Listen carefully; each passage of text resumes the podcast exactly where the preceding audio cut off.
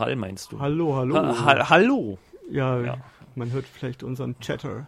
Ja, unser, unser Rumge Rumgenörde Aber hier. Johannes wird uns ja Bescheid sagen. Ja, wahrscheinlich. Und Ja, ja, wir ja. sind online. Yeah, hey. Up to date. On, On air. air. On air. Äh, ohne Äther, aber. Ether, Ether, wieso? Ether haben wir da draußen. Also die gibt's zwar nicht, aber Gibt es nicht, ne? äh, Ether, Ether ist ausgekauft. Ja, ihr seid äh, hier bei Freifunk Radio auf Kollaboradio auf 88.4. Mensch, das ist eine Schachtelsendung. In der dritten Schachtel sind wir jetzt angelangt und äh, ausgestrahlt wird das in Berlin und Potsdam auf unterschiedlichsten Frequenzen. 88,4 in Berlin und 90,7 in Potsdam. Genau. Oder dann auch zum Nachhören bei uns auf unserer Freifunk-Seite. Findet ihr euch durch, wenn ihr nach uns sucht. Freifunk Radio Podcast. Genau. Im Wiki irgendwo. genau. Äh, von der letzten Sendung gibt es keinen Podcast. Gab es überhaupt eine Sendung? Äh, es gab eine Sendung, aber äh, mit äh, nur ein paar Kilobit Datenrate, weil das Internet hier geschwächelt hat und alles sehr improvisiert. Man Mhm. hätte es der Vollständigkeit halber, hätte man es hochladen können. Ja, Aber diesmal, diesmal wird es richtig nerdig. Heute wird es sehr technisch. ja. Wollen wir vorher noch mal kurz äh, in, die, in die Liste schauen? Also so Ja, ein mach paar doch. Punkte. Ich habe jetzt äh, äh, nur kurz mal geschaut, was so im Oktober bisher schon passiert ist. Ähm, also wir sind jetzt gerade dabei, bei der Medienanstalt Berlin-Brandenburg was aufs Dach zu setzen auf der Paradestraße aus dem Badge. Aus der, auf die kleine Präsidentenstraße. Kleine Präsidentenstraße, genau. Und gezielt ist das dort äh, dann auch später mal ein ähm, Uplink von dort zu gestalten mit dicker fetter Leitung und es soll dann auch Radiostreams geben, wo uns dann wahrscheinlich auch direkt im Freifunk. Von der MHBB und Genau. nebendran wartet schon die Museumsinsel darauf, verfreifunk Ja. zu werden. Genau. Und das ähm, alles äh, aus, ähm, ja, aus Eigeninitiative bei uns hier auch betreut. Genau. Von vielen freiwilligen Freifunkern. genau. Trotzdem sind wir kein Brinkfunk. Ja, Ich, nee. äh, wie ich äh, leidig auf unserer Liste auch wieder lesen musste, dass dann Leute ankommen und sagen, ey, ich habe jetzt äh, mir einen VPN-Account geklickt, äh, was mache ich denn jetzt? Oder äh, warum funktioniert mein Router nicht? Warum ist er noch nicht in meinem Postkasten? Ja, also man muss auch schon ein bisschen was selber noch machen und ja. Und du darfst immer näher ans Mikrofon Ich- gehen, als du denkst. jetzt- ja. Und immer die Pegelanzeige im Auge behalten. Ja, ich höre mich ja doppelt nochmal dreifach im, im Radio und hier und ja. äh, Was ist noch passiert? Äh, 14.7, sagt ihr das was? 14.7? Barry Breaker? Ist, ver- ist veröffentlicht? Es ist veröffentlicht. Es ist getan. Wann ja, ist denn das passiert? war am 4. Oktober oder irgendwie sowas. Es Aha, okay. Hab ich, das hab, ist mir entgangen. Es ist äh, passiert, ja. Da hat äh, der gute Ulf eine Mail rumgeschickt. Okay, die habe ich wohl Das übersehen. Final ist raus. Und es gibt wieder eine leckere Cocktailanleitung. Es war am 2. Oktober. Okay. Die war vom 14 Uhr und 59, wie auch immer. ja. Also, und die Basis von unseren Geräten gibt es eine neue Release endlich. Das heißt, wieder viele neue Geräte sind in einer stabilen Version vom Betriebssystem unterstützt und daraus können wir dann mit unseren lustigen wir vielleicht auch noch einen kurzen Satz zu sagen können, äh, Freifunkfirmware bauen und das läuft dann auf allen neuen Geräten und es ist zuverlässiger und schön. Und es ist nicht trank. Ah, ja, aber Wir hoffen, hoffen wir mal, dass es auch so stabil ist, Ja, ja, wahrscheinlich. wie wir uns das davon versprechen. Ja. Ja, und was ich da gerade schon angesprochen habe, das war ähm, bei unserer Veranstaltung äh, Freifunk Hackathon. Weiß nicht, ob du Hackathon, ja. Hackathon, ob du da was mitbekommen hast. Äh, es findet wieder einer statt. Nochmal einer, ja. Ja. Also der, das war das, der letzte, das Ergebnis davon, dass wir, äh, wollte ich kurz erzählen, so ein, so ein äh, eine Root-Bult-Server Bild. Client äh, Horst-Anwendung geschrieben haben. Das heißt also, es gibt da eine Zentraleinheit, die, äh, die die Bauaufträge verteilt an unterschiedliche Rechner, die sich da freiwillig melden können. Und dann kriegen die dann ein Paket zugeschnürt und dann bauen die da einmal OpenWrt und äh, ja, laden das dann hoch und dann gibt es das für alle in der Community. Und Mhm. sowas haben wir jetzt als Werkzeug fertiggestellt. Das können sich dann noch andere Communities besorgen und äh, auch damit bauen. Ja, das ist so auch da so ein, so ein Main-Faktor gewesen, was da rausgekommen ist aus dem, wo ich ein bisschen mitgeschmiedet habe. Und ansonsten gibt es jetzt noch mal einen. Wolltest du da noch was zu sagen? Nein. Nein, gut. Also demnächst gibt es einen neuen Hackathon. Mit lustigen ähm, äh, lustigen Projekten, die kann man sich ja dann auch bei uns im Wiki angucken, denke ich mal, irgendwo eine Seite oder ein Pad, was da geplant ist. Also es ist eine Gruppe von äh, vier, fünf Leuten, die treffen sich, glaube ich, jetzt nochmal Ende Oktober oder Anfang November. Ja, und dann geht's los. Und dann gibt's äh, neue Verbesserungen, genau, Ja. und äh, es gab noch irgendwelche Showstopper, damit die Firmware stabil wird. Ja. Ja, ansonsten noch mal kurz einen Ausblick. Also ähm, Ende des Jahres sind wir auch wieder in Hamburg. Genau, es gibt wieder das Freifunk Assembly. Assembly auf dem 21, äh, 31 C3 Ja. und äh, es gibt ein Pad unter pad.freifunk.net slash p slash 31 C3 Genau. Und da kann man sich dann auch eintragen und äh, sich angucken, was der Freifunk so unternimmt und äh, mitmachen, wenn man Lust hat, nach Hamburg zu kommen zwischen Weihnachten und Neujahr. Sicherlich auch schön. Gut, ähm, das waren jetzt die kurze Newsrunde, die ich hier hatte. Ja.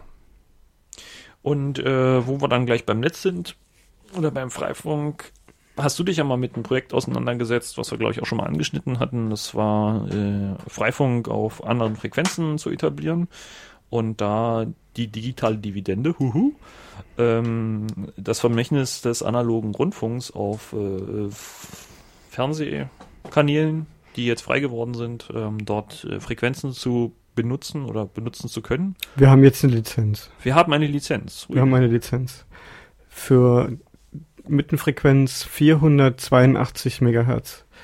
Das äh, sind die ersten drei PAL-Kanäle mhm. im UHF-Band des Fernsehens. Die dürfen wir nutzen. Für eine Bandbreite von maximal 20 Megahertz. Also ein, ein WLAN-Kanal. Das ist aber eine ganze Menge, wenn man sich überlegt, dass in dieser Frequenzbereich eigentlich, weiß nicht, ähm, dass er an Mobilfunk oder ähnliches gehen soll und da die Der obere Bereich des UHF-Bandes, also des ehemaligen oder auch noch jetzigen TV-Bandes, Mhm. der wird wohl den Mobiltelefonanbietern zugesprochen. Mhm. Ja, aber, Aber wenn man sich überlegt, also 400 Megahertz und davon 20 Megahertz, das sind ja schon mal ein Fünftel von der Frequenz, die man dann da quasi als Varier Varietät da drin hat. Also wir haben ist- die nicht dauerhaft. Es ist, handelt sich um einen Testballon. Ah. Wir machen äh, Testbetrieb mit selbstentwickelter Hardware. Hm. Ein Prototyp haben wir beide uns gerade angeguckt, den ich gerade am Ja. Bauen bin. Schon ein bisschen gefachsimpelt drüber. Und das ist Ganz jetzt genau. Der Keks, wie sich herausgestellt hat, ist äh, Nachrichtentechniker und Elektronikingenieur. Und äh, auf dem Feld betätige ich mich gerade auch. Ja. Und das äh, mit der, du sagst Testfrequenz, das ist jetzt begrenzt auf eine Zeit und auch auf einen Raum? Äh, wir haben beantragt äh, bis Ende 2015. Mhm. Und dann kann man da erstmal losmachen. Und du hast, wie gesagt, vor äh, mit einer Art Frequenzumsetzer dort. Das ist quasi, äh, Ich habe einen OpenWRT-basierten Router, genau. ein- der heißt äh, Dragino 2. Ähm, ich kenne den Menschen in, in China, der den herstellt. Und äh, das ist ein Router, der möchte gerne sowas sein wie diese Arduino-Plattform, aber halt eben ein OpenWRT-basierter Router, wo zum Beispiel die SPI-Schnittstellen, also man hat ganz viele GPIOs. Also was zum Beispiel auch diesen Raspberry Pi oder den Banana Pi oder äh, es gibt so ein Board von Texas Instruments, das Beaglebone Board. ja. Also gibt es verschiedene Anbieter, die solche ähm, Bastelboards anbieten. Und äh, ja, also der Dragino ist auch so ein so ein so ein Board mit äh, Bastel-Extensions. Und dafür habe ich eine Platine entwickelt, auf der sitzt ein Frequenzkonverter. Ist das äh, ein, ein freies Design? Also, oder ist das nur äh, eine Plattform?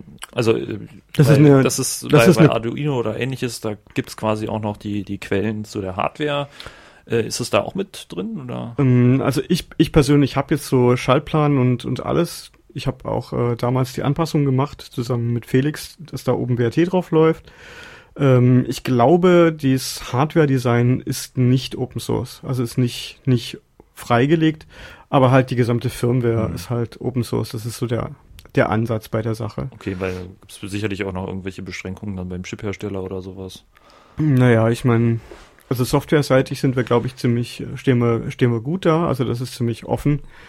Und gut, dass äh, das jetzt äh, Edwin Chen, so heißt der, der Mensch, der diese Firma betreibt, dass der jetzt äh, nicht unbedingt Lust hat, äh, seine Entwicklung, für die er Geld und Schweiß investiert hat, äh, die jetzt äh, freizugeben, kann ich verstehen. Mhm.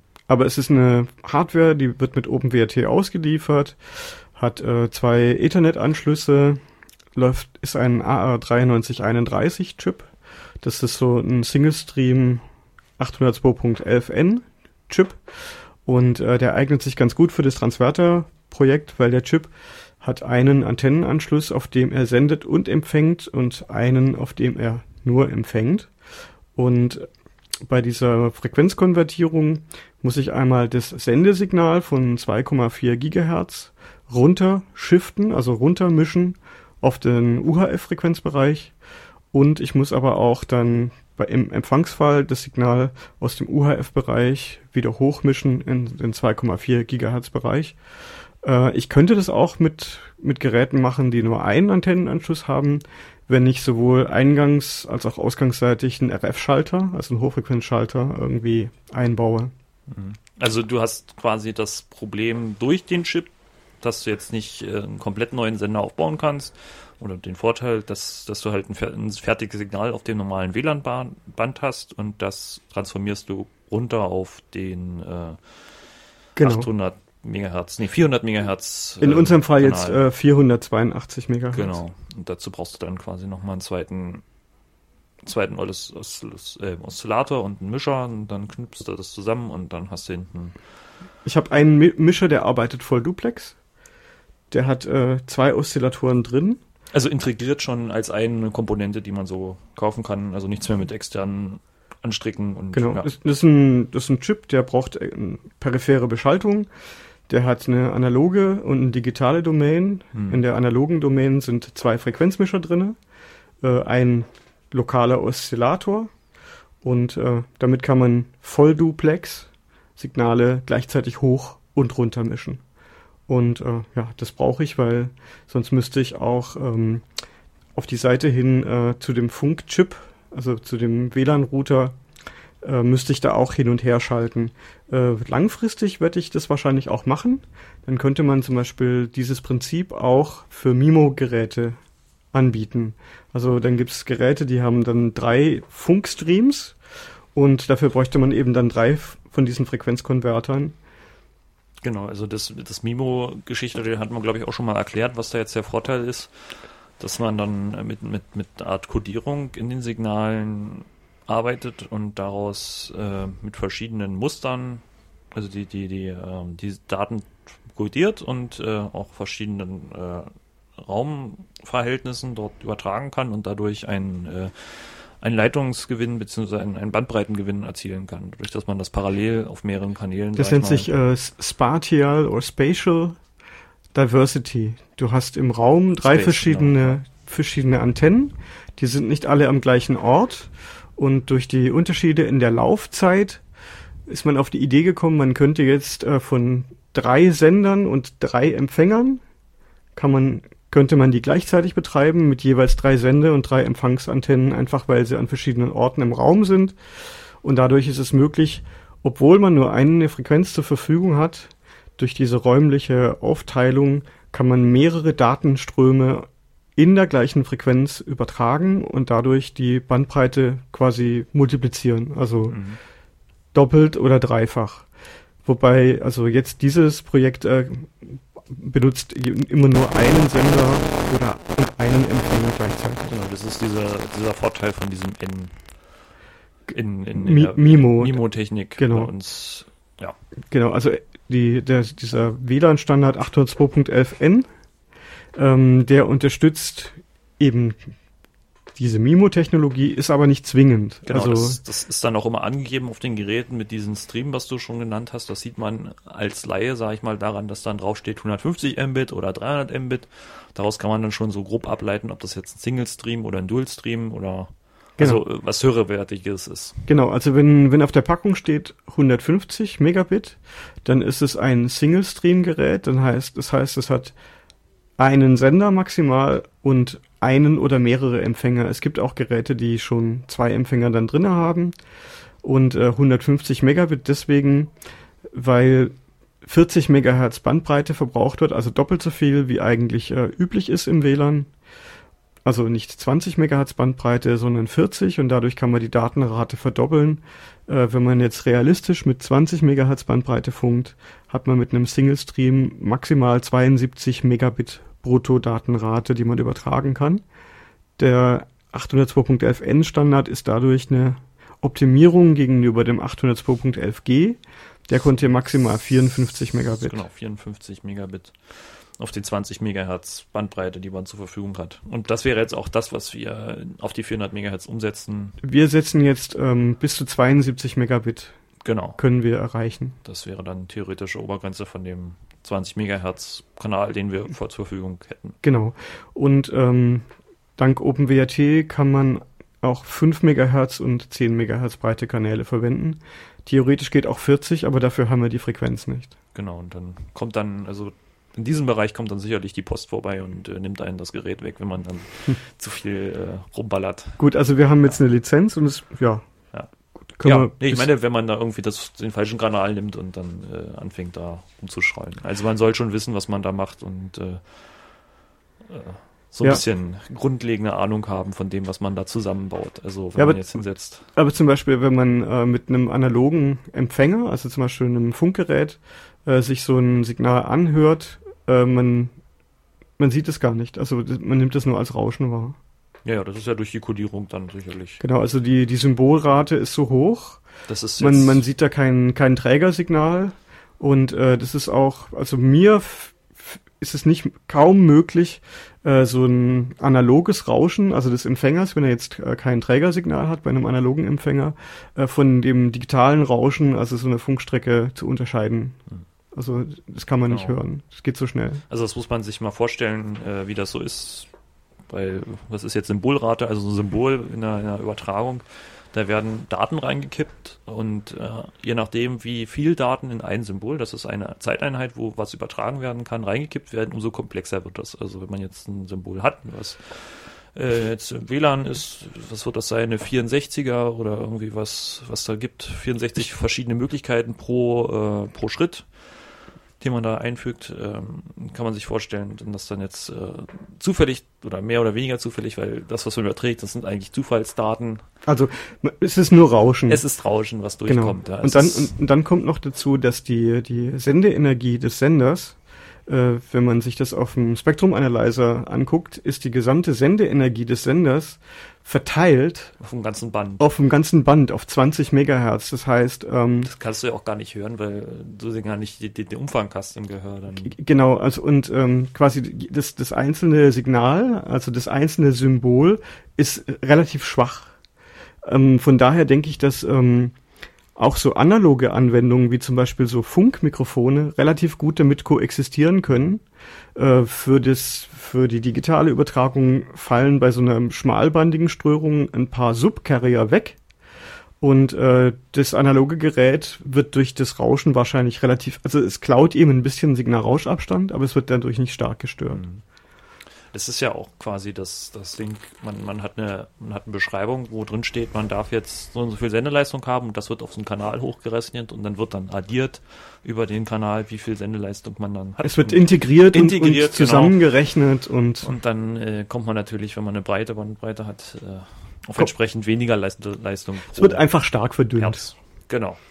Ein bisschen äh, Salz in der Suppe. Hm. Genau. ja. Das ähm, so grundlegend. Und wie gesagt, du hast da jetzt angefangen, Hardware zu bauen. Naja, schon eine ganze Weile. Genau, das hatte ich auch schon immer mal so ein bisschen auf dem Plan gehabt, dass du da erzählt hast, dass du jetzt was vorhast und dann ein paar Chips rausgesucht. Und genau, und ähm, also konkret so richtig intensiv arbeiten daran tue ich seit April. Ähm, hab erst, äh, ja, muss man halt alles Mögliche dazu machen. Muss man äh, ein bisschen Software schreiben, damit man diesen Chip ansteuern kann. Also dieser Mischer, der möchte irgendwie kontrolliert werden. Was du ja. gesagt hast mit dem digitalen Interface. Und genau, also der, der Chip hat eine, eine analoge Domäne, das ist eigentlich der, die Hauptdomäne, und eine digital, digitale Domäne, mit der die analoge Domäne gesteuert wird. Und äh, das sind auch zwei Betriebsarten. Also wenn man äh, dem Chip irgendwelche Digitaldaten rüberschickt, damit er sich konfiguriert, dann wird immer der analoge Teil ausgeschaltet und dann wird es übernommen. Genau, also das hat man sicherlich auch mit anderen, wenn man sich anschaut, so in der Elektronikwelt, dass man da irgendwie so ein serielles Interface hat. Ich weiß nicht, das wird wahrscheinlich auch ein serielles Interface sein, was da reingeht. Es ist äh, im Prinzip äh, eine abgespeckte Version von SPI. Es ist, es ist kein äh, Serial Programming Interface Bus, hm. ähm, sondern der hat nur drei, drei Leitungen und das SPI hat vier. Und äh, das hatte eben nur drei und da gibt's halt ein bestimmtes Protokoll und das habe ich halt implementiert. Genau. Es wird äh, eine bestimmte Initialisierungssequenz wird an, an den Chip geschickt und dann weiß er, ob das, ob er jetzt Steuerdaten empfängt oder ob er gefragt wird, äh, Steuerdaten, also seine, so, seine lokalen Daten auszulesen und die zurückzuschicken. Also mhm. durch die Initialisierungssequenz wird ihm über einen Draht gesagt, äh, ob er nun jetzt Daten senden oder empfangen soll und ja, von welcher Adresse er das machen soll. Genau, also eigentlich auch schon wieder äh, Computer, der einen anderen Computer steuert, wenn man es so sieht, ja. Ja, genau. Das ist dann, wenn man sich dann anschaut, man hat so ein Brett in der Hand und dann sind da ganz viele kleine Sachen, die dann seriell miteinander sprechen, Pakete hin und her schicken. Genau. Und die, aber die Schwierigkeit ist eben nicht die Implementierung des digitalen Teils, ja. sondern eben der analoge Teil. Ähm, ich habe mit Schwierigkeiten gerechnet und äh, meine Erwartungen sind äh, voll erfüllt worden. Ja, das ist äh, sicherlich überall dann auch noch diese Arbeit, Daseinsberechtigung auch von mir, dass man dann da entsprechend Anpassungen machen muss und äh, ja, das ist einfach nicht nur ein Chip irgendwo hinbringen und dann ist alles super, sondern man muss ja schon ein bisschen was drumherum pflanzen, damit das dann auch hinterher so funktioniert, wie ja, man sich vorstellt. Wenn es nur ein Chip wäre, wäre es ja noch relativ easy, ja. aber es sind halt mehrere Chips, die auf diese analogen Domäne miteinander interagieren und dann hat man eben das Problem, es ist wie ein großes Konzert, wo eine gigantische Lautsprecheranlage ist und es sind verschiedene Mikrofone offen und irgendwo taucht irgendwo ein Geräusch auf und dann gibt's ein riesiges Feedback und das halt alles ja auf dem Ebene der elektromagnetischen Wellen, die man eben nicht sehen, riechen und fühlen kann, sondern wo man sich durch Messmittel Zugang verschafft. Ja. Und dann hat man das Problem, dass man da irgendwelche Fehler lösen muss und erstmal verstehen muss, wo die überhaupt herkommen und genau. wie sie auf was anderes reagieren können. Und genau, und es gibt äh, so viele Hürden, die man dazu überwinden muss. Das fängt an mit dem Verlöten der Bauelemente, äh, die so kleine äh, Anschlusskontakte haben, die auch noch unter dem Chip sind, so dass man nur die Möglichkeit hat, den gesamten Chip irgendwie durch Hitze auf die Platine zu schmelzen, ohne mhm. ihn zu grillen. Das ist der Nachteil der heutigen Technik, dass das alles so verdammt klein wird, ja. Ja, aber es musste so klein werden, damit das, was wir machen heute, überhaupt Richtig. geht. Richtig. Also weil das geht gar nicht. Man könnte mit so bedrahteten Bauelementen, nee, das könnte man das gar nicht machen.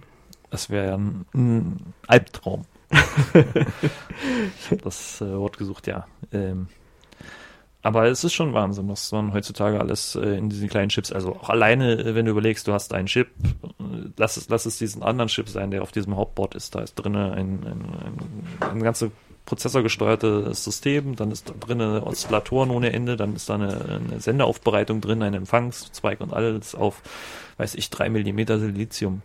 Das ist Wahnsinn. Ja, das ist äh, und und man kann es einfach kaufen und äh, kann es anwenden und ja. integrieren. Das ist alles äh, fertig. Und wenn man sich anschaut, also vor ein paar Jahren in die Router geguckt, da hatte man noch richtig äh, was drumrum. Da hatte man nicht nur ein Chip, da hatte man irgendwie vier oder fünf große schwarze Kehre da drin und heute ist das alles eins und ein bisschen Stromaufbereitung noch drin, dass man dann dort äh, irgendwie mit den Netzteil klarkommt und das war's. Und letztendlich kann das dann auch jede Chinesenbude zusammenbauen. Also, naja, also man bitte sei nicht so verächtlich gegen die Chinesen. Nein, geh, nein, geh, sie, geh sie mal besuchen ja. und dann äh, wird dir vielleicht ja. so ein bestimmtes eurozentrisches äh, Weltbild in sich zusammenstürzen. Ja, aber äh, es ist äh, es ist ja quasi ähm, das, was jetzt kommt, ja. Weil die die Technik, die wird da produziert und äh, äh Fr ja. früher war das so, China war das Land, wo solche Sachen billig hergestellt wurden und aber mittlerweile ist China eben nicht mehr das billigste Land. Mhm. Mittlerweile konkurriert es eben im Preis oder ist es nicht mehr konkurrenzfähig gegenüber anderen Ländern wie Vietnam oder Bangladesch.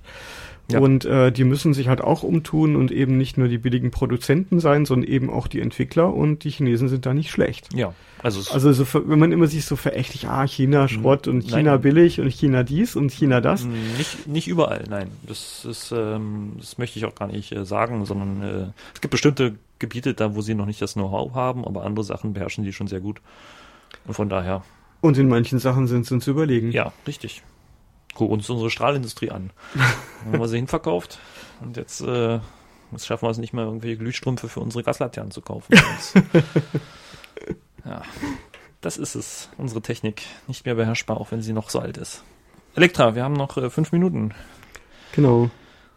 Wir, wir haben ganz schön rumgenördet heute. Rumgenördet, ja.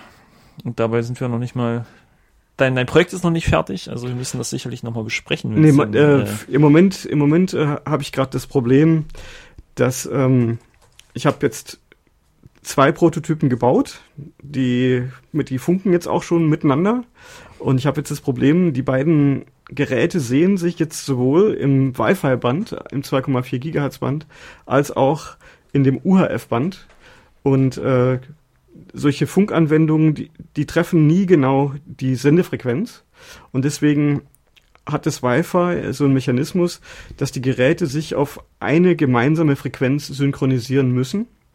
Aber da jetzt äh, zweimal, also die, die Geräte jeweils das, das, andere Gerät über zwei Frequenzbänder empfangen können. Du hast, du hast vor allem durch den zweiten, also diesen Umsetzer hast du noch eine andere Taktquelle da drin und dadurch verschiebt sich dann auch dein Sendesignal noch etwas. Also du wirst nicht auf beiden die gleichen, gleichen also, Takt haben. Das kann ich gar nicht, weil schon das, das Wi-Fi-Gerät, was ich verwende, hat schon eine Frequenzabweichung. Und äh, meine Mischung ist schon sehr präzise, aber hat auch nochmal eine gewisse Abweichung. Und äh, allein dadurch ist es halt so, dass die Geräte sich auf zwei Träger Pilottöne synchronisieren könnten. Aber das geht natürlich nicht, weil sie können sich eben nur auf jeweils einen synchronisieren und wenn der eine sich auf den synchronisiert, den er im 2,4 Gigahertz Band empfängt und der andere auf den, den er im UHF Band empfangen hat, dann reden die mit, paradoxerweise eben nicht miteinander. Also dann sind die 50 Zentimeter voneinander entfernt. Und sind stur. Aber sind stur und reden nicht miteinander. Ja. Naja, Jetzt bin ich gerade dabei, ihnen das abzugewöhnen. Genau, das sind die, die, die Tücken der der Hochfrequenztechnik, dass man das hat, was man will und den Rest irgendwie äh, möglichst gut äh, unterdrückt. Ja. Genau, jetzt bin ich gerade am Unterdrücken. Genau. ja, also das klingt auf jeden Fall äh, nach ähm, einer interessanten Fortsetzung und ähm, sicherlich wahrscheinlich irgendwann auch ein Battle Mesh ähm, ja, zu sehen. Ja. ja, auf jeden Fall. Oder wahrscheinlich auch in Hamburg, dass du das dann mal mit heißt. Und, äh also so Anfang, Anfang Dezember können wir, können wir durch die Gegend laufen und rumfunken. Vorher bin ich nochmal in Chile unterwegs für drei Wochen. Ja. Und äh, dann können wir basteln und tüfteln und rumrennen und das neue UHF-Band ausprobieren. Ja, das klingt jedenfalls ähm, sehr vielversprechend. Also, das ist auch ein guter Schritt, dass man irgendwie den Communities jetzt die Möglichkeit gibt, da auch selber was zu machen und äh, so etwas ähm, zu, zu nutzen. Ja, das ist ja eigentlich nicht üblich, sag ich mal. Also vielleicht Amateurfunker haben so ein Privileg, dass sie da irgendwelche Frequenzen nutzen dürfen, die sonst niemand nutzen darf. Aber sie dürfen es halt nur im Rahmen ihres Hobbys machen genau. und wir dürfen eben richtig damit kommunizieren. Sie, sie können kommunizieren. Wir dürfen. Und wir dürfen kommunizieren. Richtig. Okay, gut. Dann würde ich jetzt noch mal ein kleines Liedchen einspielen, wenn ich was finde. Na, da gehe ich von aus. Ja, und äh, wünschen wir euch jetzt noch einen schönen Oktober. Heute genau, ist der Welt-ISO-Tag. Der Welt-ISO-Tag. Der Welt-ISO-Tag für Standardisierung, ja. Mhm. Also immer schön dran denken, die richtige Schreibweise des Datums mit Bindestrich und vorne das Jahr. ja. Okay, hast du Musik gefunden? Ja, ich brauche plus das Kabel hier. Oh, da war noch was drauf. Qualitätsrundfunk ist hier auch im, im Studio hochheilig. Ja, Oh ja, Heisenberg, wo wir gerade bei Unschärfe sind. Ist vielleicht ganz gut.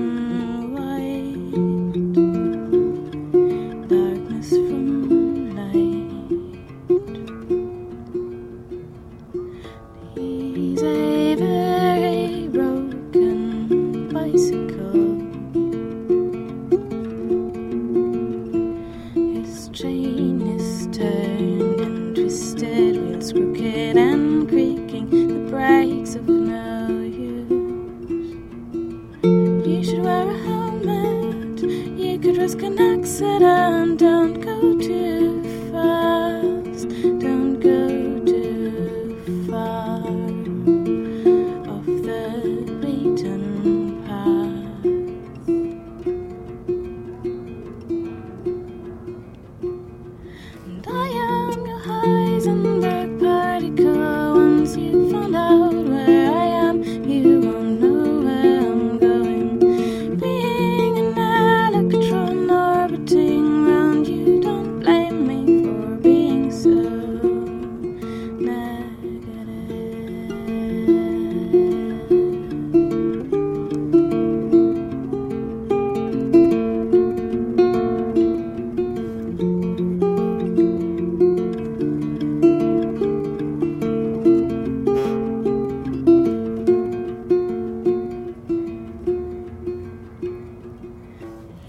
easy.